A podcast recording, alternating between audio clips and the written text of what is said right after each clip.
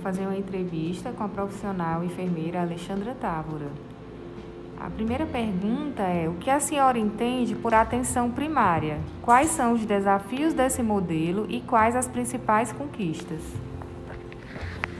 Acho que a atenção primária é a principal porta de entrada do indivíduo no sistema de saúde. É um nível de atenção que corresponde principalmente à prevenção, promoção de saúde, é, tanto no âmbito é, individual quanto no âmbito é, coletivo, né? Mas não só prevenção e promoção, mas também a, a, é, o tratamento de algumas doenças, reabilitação. Acho que tudo isso compreende a, a atenção primária.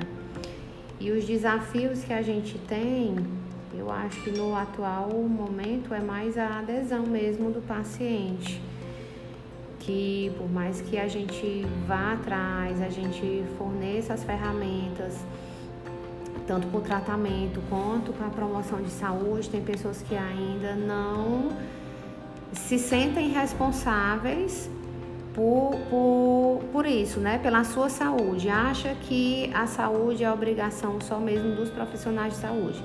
Então acho que essa via está só de um lado, acha que eles não são, as pessoas acham que não são atores ativos desse processo, tanto de promoção, prevenção, tratamento. Então, acho que isso aí está o nosso principal desafio para que as pessoas se engajem mais nesse processo é, e eu acho que com isso a gente conseguiria adesão a tratamentos, melhoras de índices.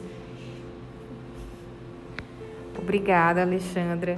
Eu tenho uma segunda pergunta para te fazer. Como é que a senhora acha que seriam os serviços prestados em sua unidade básica caso seu município adotasse o um modelo assistencial misto, com porta de entrada, atenção básica tradicional, unidades de pronto atendimento e centros médicos especialistas? Aqui a gente já funciona com a, com a é, atenção básica como porta de entrada, né? Mas as, as unidades de, de pronto atendimento, elas também têm, têm livre acesso dos pacientes, né? Que são o, os frotinhas, os gonzaguinhas, as UPAs.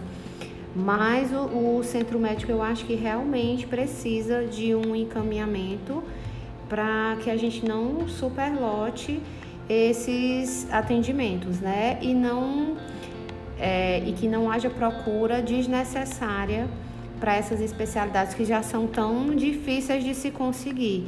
Então, assim, para o, o, o, centro médico, eu acho que realmente necessita o encaminhamento. Se fosse porta, é, se fosse porta de entrada livre, como é a atenção primária, sem precisar de um encaminhamento, eu acho que não ia dar muito certo não, porque o serviço ia ficar mais sobrecarregado do que o que já é porque as pessoas têm muita questão dos achismos, né?